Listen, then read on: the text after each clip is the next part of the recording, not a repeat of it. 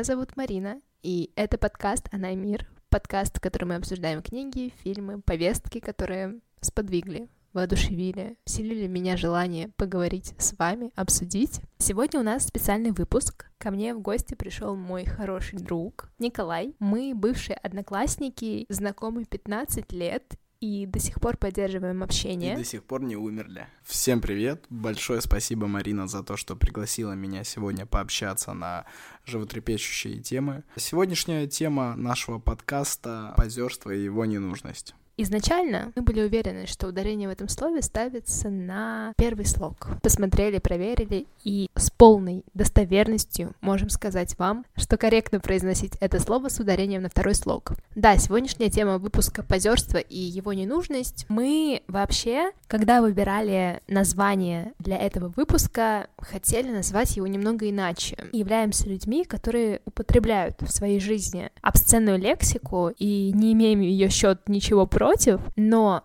так как наш подкаст могут слушать люди, незнакомые с нами, мы все-таки хотим оставить положительное впечатление о себе по причине того, что нам так самим хочется, а не потому, что нас кто-то будет за это ругать. Мы решили записать наш разговор обсуждения столь актуальной темы в метамодерновое время, и структура выпуска состоит из следующих частей. Первое, мы поговорим о том, что такое выпендреж в нашем понимании, позерство в нашем понимании, основы происхождения позерства и практические субъективные выводы с нашей стороны. Мы со своей стороны также хотим сказать, что расцениваем себя в этом выпуске с позиции адекватных, беспристрастных людей, занимающих позицию судьи, и, возможно, у вас возникнет вопрос, для чего. На этот вопрос у нас ответа нет. Опять же, адекватность у каждого своя, и вдруг кто-то послушает и скажет, ну и вы некомпетентные ребята. А, Марина, у меня к тебе вопрос. Ты обозвала нас судьями. Так кого мы будем э, сегодня судить в этом подкасте?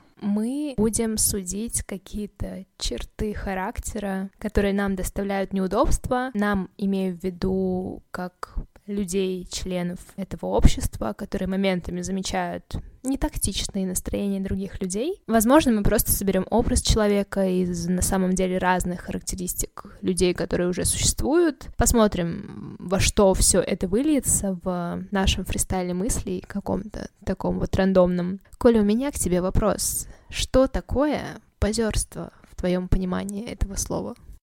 Исходя из моего понимания данного термина, могу сказать, что это набор инструментов, позволяющий вымышленно приобщить себя к определенной группе людей. Причем предметы, которые будут включены в этот инструментал, могут быть как материальными, так и нематериальными. Думаю, что я примерно так представляю себе позерство. Вот такое вот определение позерства мы получили от Николая. В целом я согласна, если бы у нас был курс на данную тему в каком-то университете, то в целом что-то подобное было бы написано в учебниках. Я уверена. Я не имею возражений, я согласна с тобой. На мой взгляд, если говорить простым языком, то это какое-то приобретенное качество, даже не качество, это явление, которое подразумевает под собой какую-то гиперболизацию личностных характеристик человека, от которого оно исходит. Но вот помимо личностных характеристик, а, я бы также добавил наличие или отсутствие чего-либо. Вот у тебя есть проблемы, и они крайне велики. Ты говоришь, что все окей, а, все супер, а по факту у тебя там кредиты, долги, десятый ребенок, жена одноглазая. Мягко говоря, есть разница между фактом и реальностью на словах. Знаешь, я моментами наблюдаю такие настроения от людей, у которых как раз-таки разницы в словах и фактах нет.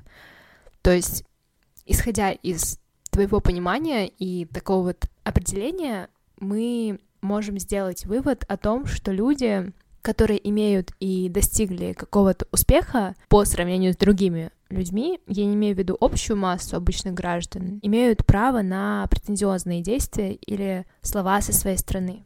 Вот как я вижу, Позерство используют э, две категории людей. Первое — это те, кто достиг чего-то, а вторые — это те, кто не сделал этого. И идея использования определения у них разная. Мы говорим о прослойке, у которой есть успех. Это в первую очередь понторезы, которые, как мне кажется, в разы меньше, чем остальных других людей. Но несмотря на то, что она меньше, она больше охватывается в медийном пространстве. И из-за этого складывается впечатление, что эта часть э, людей жестко хаслит. Образ успешной прослойки формируется из малого числа э, представительных людей, которые ее формируют. Вот ты, например, слышала про каких-нибудь Усмановых, Тимченко в российском пространстве, медиапространстве, или условно э, гендиректоров в больших корпорациях. Ты знаешь, что они существуют, что достигли большого успеха, э, но сколько ты видела эквивалента материального успеха в своих соцсетях? Насколько они это демонстрировали? Они не фотографируются на яхтах или не делают обзоры на свои квартиры. А вот молодые люди, которые делают деньги на своих активностях, обозревают это. А, ютуберы, поп-певцы и так далее. Вот они как раз-таки все это демонстрируют и более того культивируют. Я поняла твою идею, но те же самые ютуберы, как мне кажется, получают свой хлеб из-за этого. За то, что они самовоспроизводят хайп своего успеха? Так тебе кажется, что они это делают к примеру, они такими действиями показывают свой достаток и уровень жизни, который может привести их э, к сотрудничеству с какими-нибудь брендами. Те же самые бренды понимают целевую аудиторию таких представителей медиасферы. Какая-то такая у меня есть идея на этот счет. Да, они хайпажоры, но, возможно, это правило обитания в данном пространстве. Может быть, следование таким правилам их и привело к той точке, к той картинке, которую они показывают нам. Стоит также сделать оговорку, что абсолютно всему не нужно верить в интернете. Картинки, что нам показывают наши любимые контент-мейкеры, являются просто чьей-то работой, за которую ему заплатили. И этот человек купил ужин себе, своей семье купил ужин, и не только ужин. В общем, вот так я пыталась оправдать такую прослойку людей. Есть у тебя какое-то мнение на этот счет? А их следует оправдывать? Я просто пытаюсь встать на их сторону, дать нашему слушателю понимание, что мы многогранные личности, которые не смотрят на положение дел узколоба. Вот, теперь можем, конечно, приступить к осуждению, если хочешь. Вот как мне кажется, что позерство — это объективная вещь, которую нельзя назвать плохой или хорошей, но ее можно назвать функциональной в конкретных случаях. И это зависит, во-первых, от случая, а во-вторых, от человека.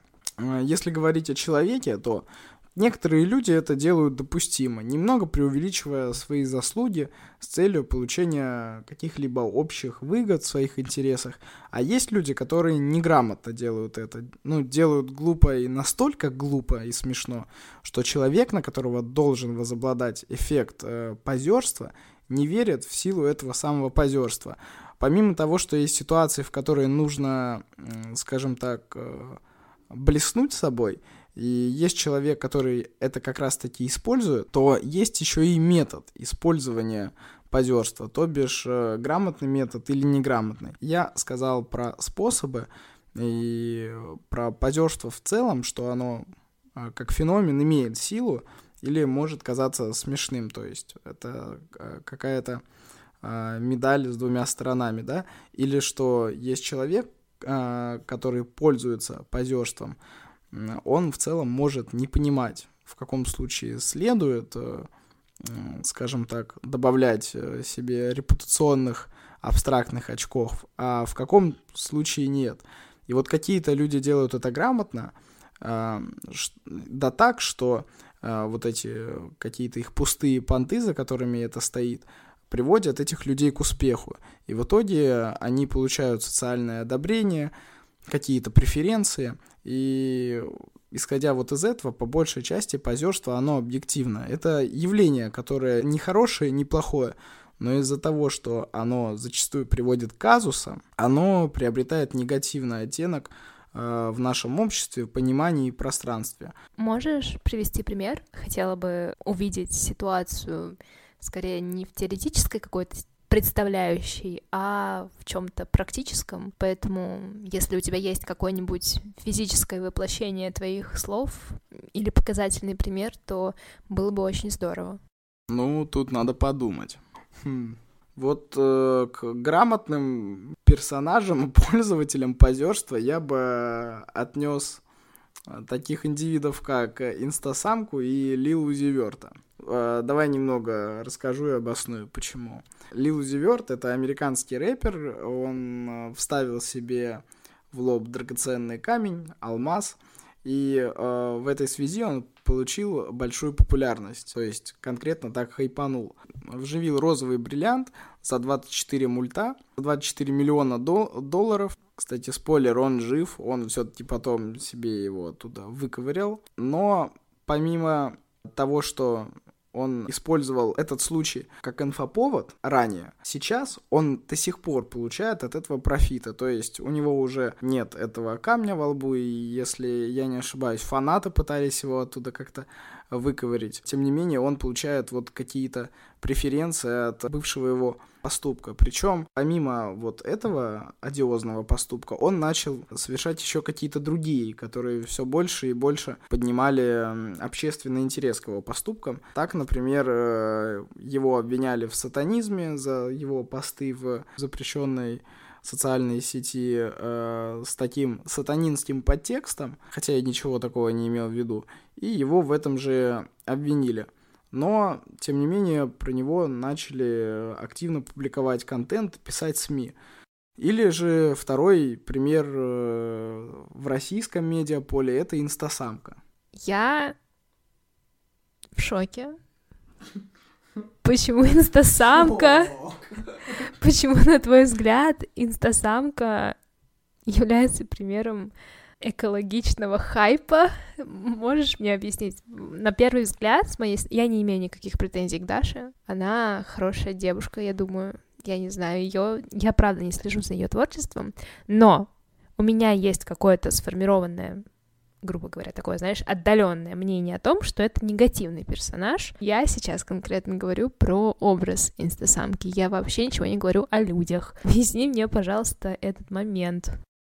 Ну, в ее случае я считаю, что позерство находится на службе пиара ее команды, и по большей части это так. Я не уверен, что э, все, соответственно, вот эти какие-то медийные поступки придумала она, но человек, который э, занимается ее пиаром, решил, что следует идти от противного, от негативного. Э, то есть она совершает что-то резонансное, это дает ей черный хайп она становится известной, э, но известной именно в негативном ключе. И в пример можно привести ту же самую историю, когда она выгнала визажистов за то, что и, э, они ее не, удов... не удовлетворили в плане косметики, что-то там не так ее накрасили, не так ей что-то сделала. То есть она выкинула сумки, обматерила их и сказала, что так будет с каждым. Но потом спустя какое-то время, она публично заявила, что все это было продумано и заранее согласовано. И казалось бы, если она заявила об этом через пару дней, если бы она это сделала раньше, то э, эффект негативного хайпа не был бы настолько успешным. И вот я думаю, что это удачные примеры в э, роде показательности, то есть поступок-то по большей части негативный, и кто в целом-то станет выгонять людей за такие э, проступки, вот, за именно э, какие-то э, визуальные услуги, да?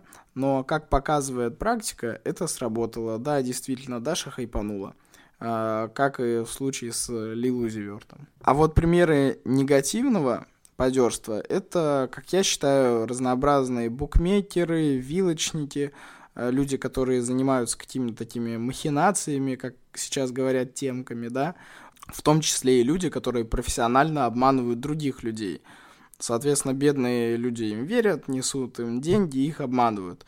Но, к сожалению, рано или поздно э, обман этот раскрывается, часть аудитории уходит, а часть аудитории остается и по-прежнему продолжает нести бабки.